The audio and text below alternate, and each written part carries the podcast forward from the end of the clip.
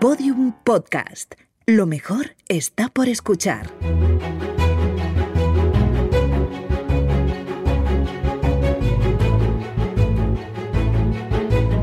Historia de España para selectividad. Un podcast de Juan Jesús Pleguezuelos.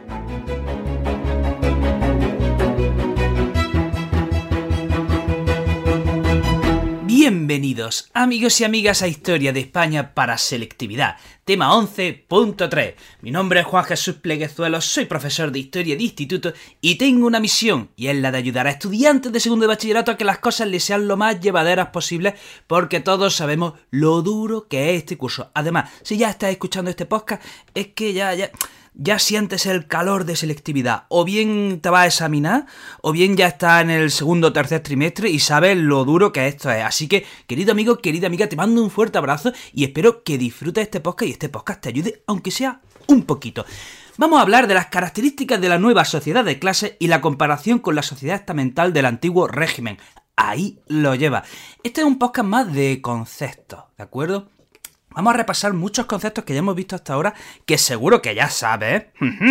¿Eh? Y eh, miren, eh, como corrector se nota muchísimo en el examen cuando el alumno se aprendió algo de memoria sin entenderlo y cuando se aprendió algo entendiendo los conceptos, porque a la mínima que haga un pequeño fallo, la lías, la lías parda. ¿De acuerdo? Entonces, vamos, a, vamos por parte. Miren, a lo largo del siglo XIX se va derribando el antiguo régimen. Se va derribando la sociedad del antiguo régimen. En cada país hubo un proceso y, en el, y el proceso que hubo en España fue bastante complejo, bastante tortuoso. Miren, a lo largo del reinado de Isabel II se va construyendo lo que decimos como lo que llamamos una sociedad liberal. ¿De acuerdo? Hemos pasado de una sociedad del antiguo régimen a una sociedad liberal. Sin embargo, después del reinado de Isabel II, viene el sesenio democrático o revolucionario, según el libro de texto que consulte, y después del sesenio revolucionario decimos que es que ya en España hay una sociedad democrática. Ojo, no, no, mm, eh, no, no democracia plena, no democracia plena, pero al menos el concepto está ahí. Y ahora, Aquí va la primera pregunta de, vamos, de trivial. De aquí va la primera pregunta del millón. La primera pregunta que si la sabes, eres un as de la historia y deberían convalidarte la selectividad. ¿Cuál es la diferencia entre liberalismo y democracia? Atiende bien porque esto es muy, muy, muy importante. Cuando hablamos de revoluciones liberales, hacemos referencia a cuando los burgueses quieren acabar con el antiguo régimen para conseguir derechos para sí ¿de acuerdo? Y los burgueses toman el poder y crean una élite. Sin embargo, el pueblo llano, ¿de acuerdo?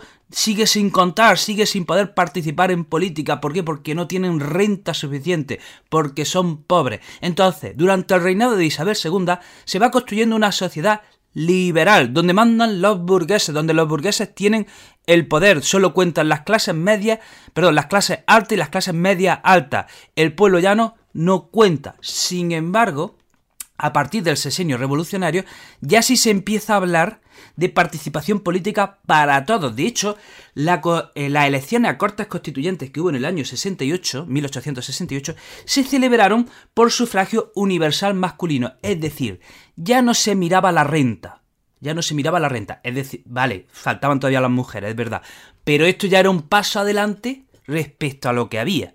¿De acuerdo? Ahora ya no se mira la renta, ahora ya todos pueden participar, todos los hombres, ¿se entiende? Las mujeres todavía les faltarían 50 eh, años, ¿de acuerdo? Hasta la Segunda República para que pudieran participar. Y bueno, entonces, ¿qué es el antiguo régimen? Madre mía, madre mía, ¿qué es el antiguo régimen? Bueno, pues el antiguo régimen es el periodo que va del siglo XVI al siglo XVIII. ¿Y quién, quién decide qué es el antiguo régimen? Pues los revolucionarios franceses. Los revolucionarios franceses, durante la Revolución Francesa, decían que lo que había habido antes, pues era el antiguo régimen, y era un nombre despectivo. ¿De acuerdo? Era como lo como llamaban al periodo anterior, pues eso, con un cariz absolutamente despectivo, porque los revolucionarios consideraban que estaban construyendo una nueva sociedad. ¿Cuáles son las características de ese antiguo régimen? Bueno, pues el gobierno era una monarquía absoluta, la iglesia tenía muchísimo poder, era una sociedad, atención, y aquí quedaros con esto que es muy importante, era una sociedad estamental, dividida en estamentos.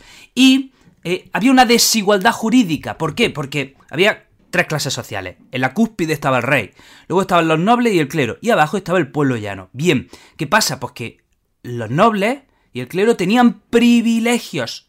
O sea, la ley no era igual para todos. Bien, y aquí te lanzo otra pregunta. ¿Qué determinaba, qué determinaba tu posición en una clase social? ¿Qué determinaba que estuviese en una clase social y no en otra? ¿Qué, determinaba que estuviese entre los pobres o que estuviese entre los ricos o que estuviese entre los privilegiados o que estuviese entre, los entre el campesinado? ¿Qué determinaba tu situación, tu posición en una clase social? El nacimiento. El nacimiento. Si nacías hijo de nobles, morirías noble. Si nacías hijo de campesino, morirías campesino. El nacimiento determinaba tu posición en la pirámide social. Bueno, pues a lo largo del siglo XIX se va creando, atención, una sociedad de clases donde, atención, tu posición en la sociedad, si estás en la clase alta, media baja, la determina la riqueza. Atención a la diferencia, ¿eh? Repito, en el antiguo régimen, tu situación eh, en la sociedad, la de eh, tu posición de clase social era determinada por el nacimiento. Sin embargo, a lo largo del siglo XIX se crea una sociedad donde tu posición la determina la riqueza. En resumen, ya saben aquello de tanto tienes, tanto vale. ¿De acuerdo? En ese sentido no hemos cambiado. Hoy día, hoy día seguimos dividiendo las clases sociales según la riqueza. Ya no miramos el apellido, ya no miramos el título nobiliario o la familia de donde venga, miramos la riqueza. Bueno, pues esto nace ahora, ¿de acuerdo? Durante el siglo XIX. Además, otra característica muy importante de esta nueva sociedad de clase, importantísima, hay trasvase social. Hay, hay trasvase social. Si antes era una sociedad estamental, si antes nacías noble, morirías noble, si antes nacías campesino, morirías campesino, ahora no, ahora hay trasvase social. Puedes nacer en una, nacer en una familia rica, que si la pifias, te vas a lo más hondo de la escala social. Puedes nacer en una familia desestructurada y pobre, que si trabajas, mm, tienes suerte, te esfuerzas y tienes talento, puedes prosperar. ¿De acuerdo? Hay trasvase social. Los ricos pueden empobrecerse y los pobres pueden enriquecerse. Y además, en esta nueva sociedad de clase, la burguesía toma el protagonismo. Ahora es la burguesía la que empieza a mandar. Si antes eran los nobles, ahora son los burgueses los que, los que toman el mando de la sociedad, ¿de acuerdo? Y van dirigiendo y decidiendo por dónde tienen que ir eh, las cosas. Eh, ¿Qué más? Gracias a las actividades de la industria y la minería nace una nueva clase social, que es la clase obrera, que va tomando poco a poco conciencia de clase. Pero hay que decir una cosa, la sociedad española sigue siendo una sociedad rural. ¿De acuerdo? Sigue siendo esencialmente una sociedad rural. Bueno, vamos por, por parte. Eh, vamos a hablar de, de esta nueva sociedad de clase. ¿Qué va pasando con cada una de las clases sociales? La nobleza. Vamos a ver. La nobleza, atención, sigue estando en la cúspide. Ojo, ya no tiene privilegios. Ya ha perdido sus privilegios. A lo largo del siglo XIX la nobleza va perdiendo sus privilegios. Aún así, ¿eh? gracias, a todo lo que, gracias a todo lo que la familia habían heredado del pasado, siguen estando en la cúspide. ¿Qué sucede? Que la nobleza ha perdido sus mayorazgos. Ya saben, los mayorazgos era cuando el hijo mayor del noble heredaba todo el territorio y no podía ni comprarlo ni venderlo para que ese territorio no se pudiese eh, dividir. ¿De acuerdo? Entonces, ¿qué pasa? La nobleza ya ha perdido los mayorazgos, ha perdido sus privilegios territoriales y muchos de esas nobles se empiezan a convertir en, mm, digamos, medianos propietarios, en industriales, eh, que empiezan a trabajar la agricultura, empiezan a trabajar el campo, pero ya desde un punto de vista más industrial y empresario. La iglesia, ¿qué sucede con la iglesia? Miren, la iglesia ha perdido su poder económico. ¿eh? La iglesia ha perdido su poder económico. Oh, oh, oh, oh, oh. Pregunta, ¿por qué la iglesia a lo largo del siglo XIX pierde su poder económico? Wow, wow, aquí está preguntaza, preguntaza. ¿Por qué la Iglesia a lo largo del siglo XIX ha perdido su poder económico? Pues mm, yo creo que he sentido la respuesta, ¿de acuerdo? Eh, he sentido la respuesta en el espacio y el tiempo. Creo que esa respuesta me ha llegado al corazón muy bien, por las desamortizaciones. ¿eh? Las desamortizaciones, sobre todo la de Mendizábal, que expropió buena parte de los territorios de la Iglesia. Entonces, la Iglesia va perdiendo su poder económico, pero sigue manteniendo su influencia social.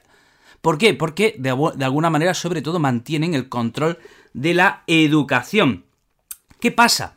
Que las masas populares, buena parte de las masas populares, o una parte de las masas populares, se van alejando de la iglesia, porque ante el sufrimiento de, los pobres, pues muchas veces una parte de la iglesia lo que promovía era la resignación, ¿de acuerdo? La resignación. Entonces, eh, muchos pobres dicen, sí, sí, está muy bien que, que exista el más allá y el reino de los cielos, pero yo también quiero ser feliz aquí, tampoco pasa nada, ¿no? Entonces mucha eh, buena parte de, la, clase obrera, de los pobres, se van alejando de la iglesia. Em, ¿Qué sucede? ¿Qué sucede? Que va surgiendo una clase media. Esto es interesante. ¿eh? En las ciudades va surgiendo una clase media, compuesta de funcionarios, militares, intelectuales, y es una clase media que poco a poco se va ampliando. Ya saben que es importantísimo que en las sociedades hayan amplias clases medias. Es importantísimo. ¿eh? Eh, eh, saben que los ricos no mueven la sociedad porque ya viven bien y no necesitan... Ellos ya están bien, entonces los ricos no hacen prosperar a la sociedad. Los pobres tampoco pueden hacer, tampoco pueden hacer prosperar a la sociedad porque con comer ya tienen suficiente preocupación. Con darle de comer a su hijo ya, ya tienen suficiente preocupación. Pero son las clases medias las que hacen que una sociedad avance porque son los, los que tienen suficiente nivel de estudio, suficientes recursos para poder vivir ellos, pero además también tienen tiempo, también tienen capacidad de eh, presionar al gobierno, de hacer una presión política para que las cosas cambien. Y eso es un grave problema cuando en una sociedad no existen clases medias, esa sociedad se, estanca totalmente, ¿no? Eh, ¿Qué más, qué más, qué más, qué más? Ah, las clases populares. ¿Qué tenemos que decir de las clases populares? Bueno, que la mitad de la población sigue siendo campesina. Que al norte abundan, al norte de España abundan los pequeños propietarios, sin embargo, al sur los campesinos trabajan la tierra de otros. Eh, hay que decir que la situación del campesino no mejora respecto al antiguo régimen. El campesino sigue viviendo mal, sigue pasándolo mal, sigue estando en una situación muy precaria. Además, hubo una desamortización que empeoró su situación. ¿Cuál? La de Madoz. ¿Por qué? Porque la desamortización de Madoz iba encaminada a expropiar tierras a, los ayuntamientos, tierras comunales. Y esas tierras comunales servían a los campesinos pues, para coger leña, para coger fruta, eh, para, hacer, para que el ganado pudiera pastar, etc. Y cuando esas tierras comunales se pierden, la situación de los campesinos empeora todavía un poquito más. Luego hay que decir que muchos de los cultivos, como es la triada mediterránea, necesitaban largos paros estacionales. ¿Y qué sucede? Pues que entre una, entre una temporada y otra, a lo mejor el campesino no tenía trabajo, por lo tanto no cobraba, por lo tanto estaba en la pobreza y en la miseria. Entonces, la pobreza era algo endémico entre, entre el campesinado. Eh, y luego tenemos, bueno, la clase social, otra clase social emergente, aparte de la burguesía, que es la clase obrera. Gracias a la industria, ¿de acuerdo? Va surgiendo eh, la clase obrera que tenía una situación absolutamente mísera y precaria, ¿de acuerdo? Las viviendas, las viviendas vivían hacinados a las afueras de las ciudades en viviendas con condiciones insalubres. La jornada laboral era mm, de 12, 13, 14 horas. Protección social cero. O sea, no, no, había estado del bienestar. Si el campesino caía enfermo, si moría, lo que sea, la familia quedaba absolutamente desprotegida. ¿Y qué sucede? Que el campesinado va tomando conciencia de clase. Entonces, surgen sindicatos que suplen la ausencia del Estado. Si el Estado no protege al campesino, que surgen los sindicatos, perdón, si el Estado no protege al obrero, ahora lo he dicho bien, si el Estado no protege al obrero cuando éste lo necesita, entonces empiezan a surgir los sindicatos que empiezan a, primero, a asistir al obrero, por si queda enfermo, por si fallece, poder cuidar a la familia, y luego los sindicatos van adquiriendo ese carácter reivindicativo que luchan por unas condiciones laborales dignas. Van surgiendo también los partidos que representan a, los obreros, y es curioso y es interesante porque esos partidos políticos que representan a los obreros, esos sindicatos tienen sus locales, y, donde se reúnen los obreros. Y entonces los obreros empiezan a tomar conciencia de clase y empiezan a crear una, una cultura propiamente obrera. Y, bueno, nace, pues lo que hemos dicho, e-, ese movimiento obrero, ¿no? Bueno, hasta aquí el programa de hoy. Espero que le haya resultado interesante. Espero que te haya ayudado a entender un poquito más este tema y, que, vaya bien la selectividad. No te desanimes, ¿eh? No te desanimes, que seguro que te va a salir muy, muy, muy bien. Te recuerdo que tengo muchos proyectos relacionados con la educación. Puedes seguirme en mis redes sociales si quieres estar al tanto de todos ellos. Facebook, Juan Jesús Pleguezalo, Instagram, el profesor inquieto, eh, TikTok, el profesor inquieto, Twitter, el profe inquieto. Estoy en todo, estoy en todos lados, estoy en todos lados. Te mando un abrazo enorme, te deseo lo mejor y te espero en el próximo episodio. Todos los episodios y contenidos adicionales en podiumpodcast.com. También puedes escucharnos en nuestros canales de Spotify, iTunes, iBox y Google Podcast y en nuestras aplicaciones disponibles para iOS y Android.